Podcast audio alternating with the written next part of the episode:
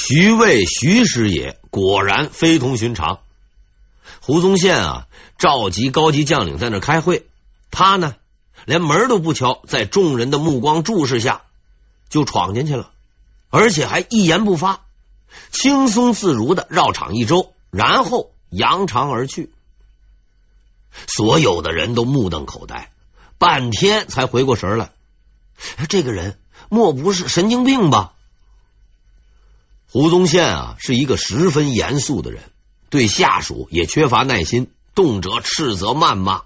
谁要是敢在他开会的时候来这么一手，打个半死，拖出去喂狗也不奇怪。对这位拿他开涮的穷秀才，胡宗宪却表现出了极大的容忍。压根儿啊就没把这当回事儿，放任不管。胡宗宪的虚心以待收到了回报，在度过开始的磨合期以后，徐渭开始映射出耀眼的光芒。他的文笔极好，能切中要点，上至皇帝，下到县府，胡宗宪的一切来往公文都由他代办。连老牌公文专家严嵩都几次来信表扬胡宗宪的公文写得好。然而，对胡宗宪影响深远的，并不是这些往来文书，而是一次不经意的谈话。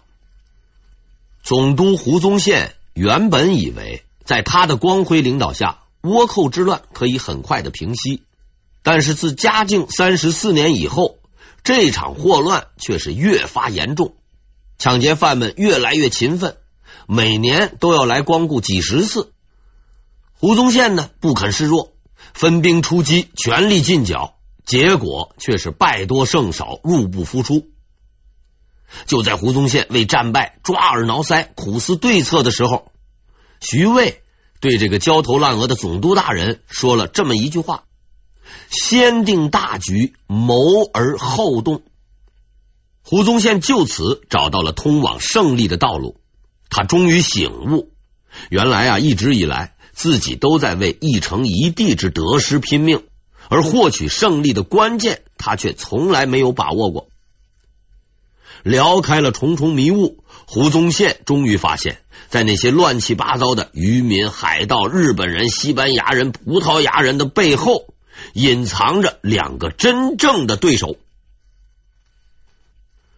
实事求是的讲，日本人之所以能够成为倭寇军队的主力，绝非是智商有何过人之处，只是因为他们脑子一根筋，打仗不怕死，总是冲在最前面，正是所谓好用又结实。根据史料记载，这帮远道而来的日本抢劫犯基本不认识路，脑袋也不好使。如果让他们自己上岸转悠，没准啊就被人贩子给卖了。日本人到中国沿海混饭吃，从朱元璋时代就已经开始了。但是两百多年你抢我抓，也没出过什么大乱子。嘉靖年间，倭寇之所以如此庞大且有组织、无纪律，实在是要拜两位仁兄所赐。这两个人，一个叫汪直，另一个叫徐海。汪直是明史上的称呼。其他史书大都称王直，十分凑巧，这位兄台呢是胡宗宪的老乡，也是徽州人。要说起这位兄弟的传奇经历，那实在是三天三夜都讲不完。在许多史书上，对汪直的定义大多呢都是这样的：生性狡诈，从小偷鸡摸狗，后游荡到日本，勾结倭寇，为日本人带路，进犯中国，是罪大恶极的。狗汉奸，这的确是一个极其醒目、能蛊惑人心的结论。但是在我看来，他很有可能是错误的。至少我可以肯定一点儿：汪直不是汉奸。这里特别声明，本人不是翻案一族，也无意向这方面发展。之所以下此结论，是因为汪直不符合汉奸的定义。什么是汉奸？在嘉靖年间，所谓汉奸，就是指那些给日本倭寇干活的人。按照这个标准，汪直实在不够格。因为这位兄台确实没帮日本人干活，恰恰相反，是日本人给他打工。汪直号五峰，他那传奇经历的开始，只是因为一桩生意。汪直自幼就是一个十分聪明的人，不过很可惜，他的聪明并没有用在读书上。汪直的脑袋似乎很难接受四书五经的信号，读书对他而言那是一种折磨，所以机灵的他很快就给自己找到了另一条出路——做生意。一般人做生意都是由小做起，哎，先得摆地摊开杂货店，慢慢的才能够倒钢材卖军火。汪直却大为不同，从经济学的角度讲。汪老板的生意起点相当高，做国际贸易。所谓国际贸易，说穿了就是把国内的货卖到国外，再把国外的东西倒回来国内。汪直很明白，在街头卖香烟那是很难发财的，只有倒腾贸易才能致富。在明代，海上贸易是被明令禁止的，抓住了那可不是闹着玩的。但是历史无数次的证明，棍棒打不倒经济规律，发家致富的意志和决心那是无法阻拦的。汪直就是早期下海做生意的发起人之一，他最先找了一个叫徐为学的合伙人，说服他一同外出经商。这个徐为学也不是善类，早年干过几年强盗。他心一横，变卖了家产，哎，也下了海了。汪直的第一笔贸易是在广东进行的，他带着货物，在一个深夜悄悄的出海，向着南方驶去。在今天的东南亚一带，汪直以极为悬殊的价格卖出了他的货物。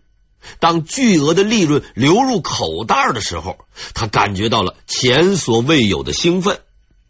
于是他下定决心，赌上自己的一切，把这笔生意做到底。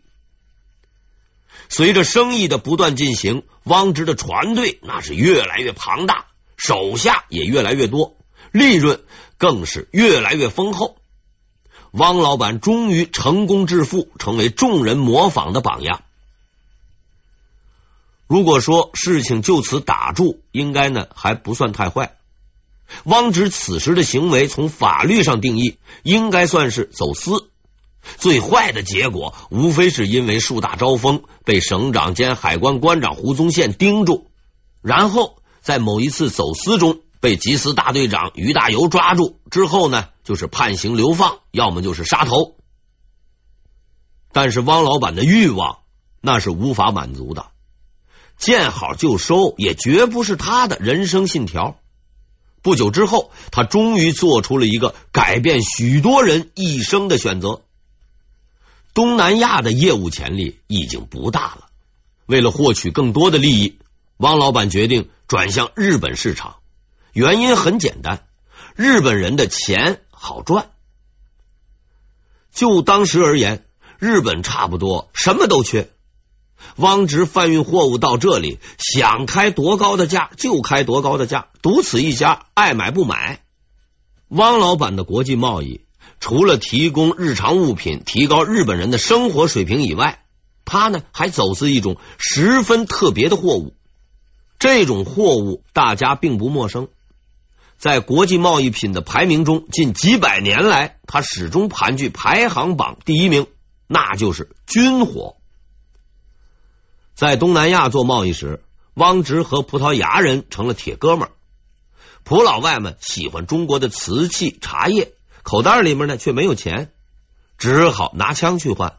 又唯恐汪直不收，所以价格出的很便宜，算是半卖半送。汪直充分发挥了奸商的本色，每次都表现的极为为难，还经常表示下不为例。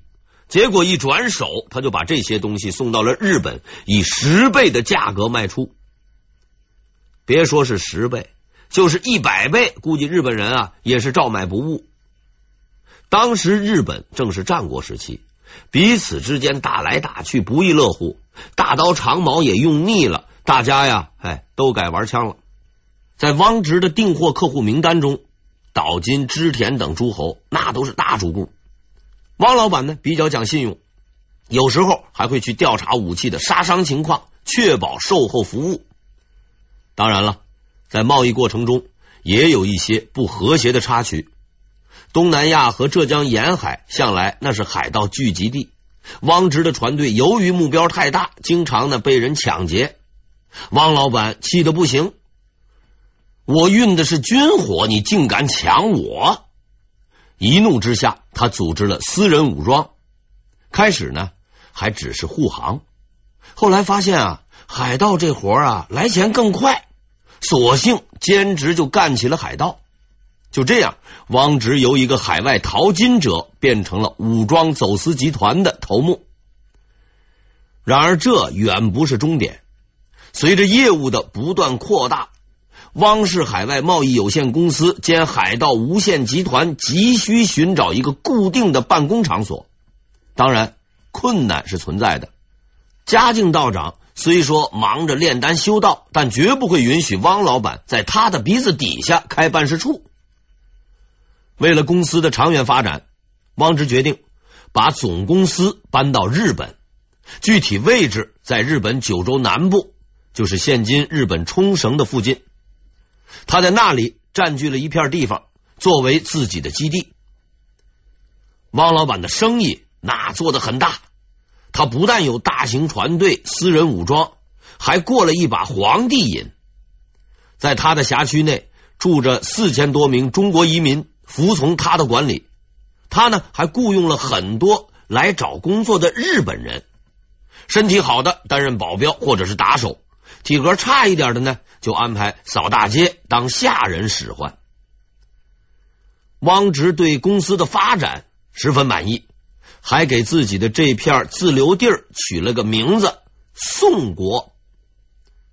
必须说明的是，汪老板在日本开公司是没有经过当局允许的，也没有到有关部门注册，成立多年，一分税钱也没有交过。这个事儿要往大了说，这是非法侵占他国领土，是对国家尊严的大胆挑衅。汪老板之所以如此嚣张，是欺负日本人少。当时光隶属于他的军队人数已经近万，而且都配备最新型火枪。他所在的九州地区民风彪悍，诸侯十分好战。汪直呢，对他们毫无顾忌，经常派几千人拿着洋枪，开着战船，从他们的海岸招摇过市。这帮子人别说武力对抗，连吱都不敢吱一声。恰恰相反，他们对汪直十分客气，逢年过节还要送礼上贡，唯恐得罪了这位有钱又有枪的大爷。公正的说，汪直确实算不上汉奸，因为估计日本啊也没人能用得起他这样的汉奸。倒是很多日本人要眼巴巴的求他，靠他吃饭。这就是汪直，这就是胡宗宪即将面对的头号对手，远比任何日本剑道高手都要可怕的对手。相对而言。胡宗宪的第二个对手徐海的实力，哎，那就要差一些。但是他比汪直更具传奇色彩。说起来真是凑巧，这个徐海也是徽州人。老天爷还是很公平的，谁惹出的麻烦，谁来收拾。最终的决战将在这三个徽州人之间展开，胜利者只有一个。汪直不是汉奸，但徐海是汉奸，货真价实的汉奸。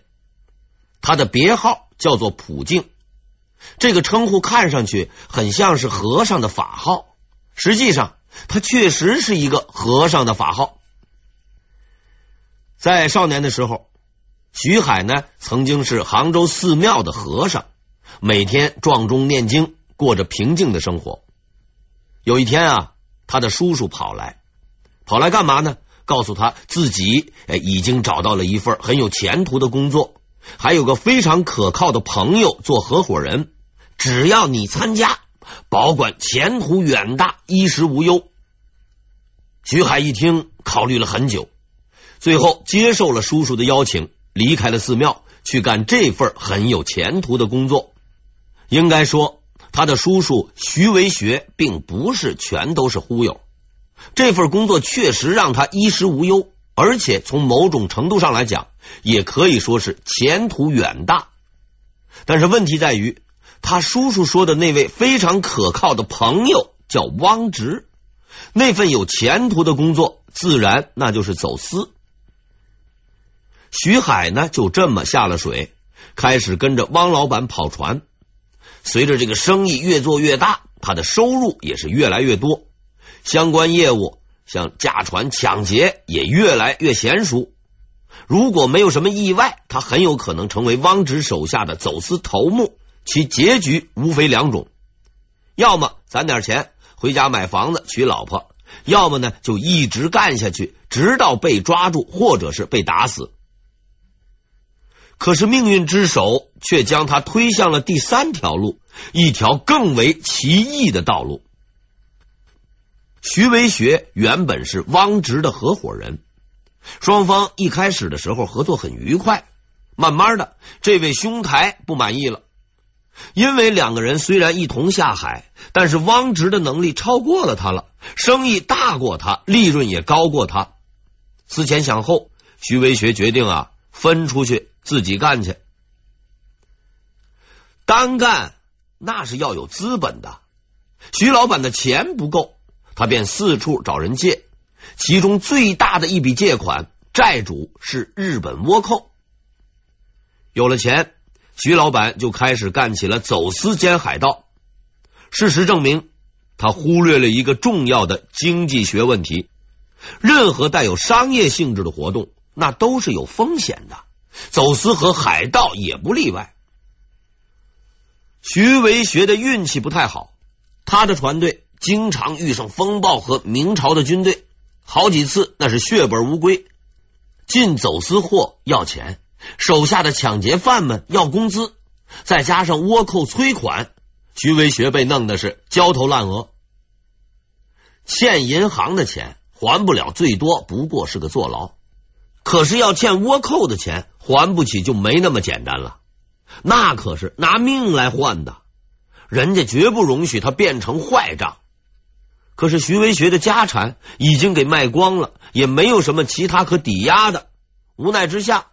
他干了一件十分缺德的事儿，抵押了自己的侄子。在徐叔叔看来，侄子也算是他的财产。就这样，徐海成了倭寇的人质财产。此时，徐海呢，倒还不以为然，以为啊，不过是就多吃几顿日本料理，不久后叔叔就会把他赎回来。可是，意想不到的事情发生了。徐为学实在没有做生意的命，回去后不但没翻本，反而赔的更多，最后还因为债务纠纷丢了性命。当这一个消息传到了徐海耳朵里的时候，面对着因借款血本无归而暴跳如雷的倭寇，他没有慌张，用一句话挽救了自己：“请你们留下我的性命。”我跟着你们一块干，反正钱也没了。为了不致人财两空，倭寇就留下了徐海。当然，在那些日本人的眼里，他们不过是多了个端茶倒水的下人而已。然而，徐海的能量远远超出了他们的想象。从本质上说，汪直是个一流的商人，二流的海盗。通俗点说呢，他最擅长的是经济，之后这才是军事。而徐海却恰恰相反，他首先是一个军事天才。徐海没有受过什么教育，算是自学成才。他十分精于海上作战，和那些死脑筋的倭寇比，他实在是个过于突出的人。所以没多久，他就加入了倭寇抢劫公司，成为了正式成员。获得了自由之后呢，还曾一度跻身管理层，当上了高级别领导。徐海发达了，他利用自己的才能和与倭寇的良好关系，在众多的海盗中脱颖而出，拥有了固定的势力范围和强大的队伍。但必须说明的是，此时的徐海依然是倭寇手下的棋子，他没有汪直那样的实力，只能靠日本人吃饭。他的经营方式十分类似于旧中国的买办。每次带领倭寇进犯中国之前，他都会与对方签订合同，带多少人去哪去抢，事后呢分红份额条款都十分清晰。明朝的倭患如此猖獗，这位汉奸可谓是始作俑者之一。作为汉奸，徐海和抗日电影里的那些摇头晃脑的同行相比，是很特别的。他是一个十分强悍的汉奸。胡宗宪曾经领教过徐海的厉害。有一回，倭寇大规模进犯浙江一带，胡宗宪呢派游击将军宗理率军主动出击，恰好就遇到了徐海的船队，双方在三里桥展开了大战。一开始，宗理根本没把徐海的杂牌水军放在眼里。事实似乎也是如此。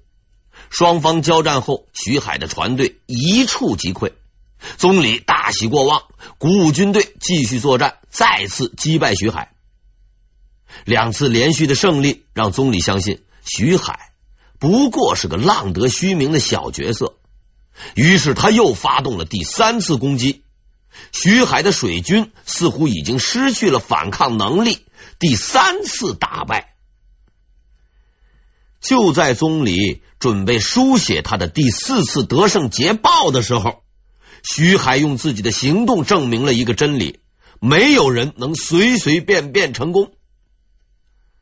在明军防备松懈之时，徐海悄悄集结了他的精锐水军，出其不意的发动了反攻。他为了让宗理相信自己的柔弱，退却了三次，至此一举收回成本。明军大败，几乎全军覆没，宗理本人战死。狡诈的徐海，强悍的汪直，这就是胡宗宪面对的两个强敌。要平息倭寇，必须除掉这两个人。可是，在仔细考量双方的实力之后，胡宗宪悲哀的发现，他几乎毫无胜算。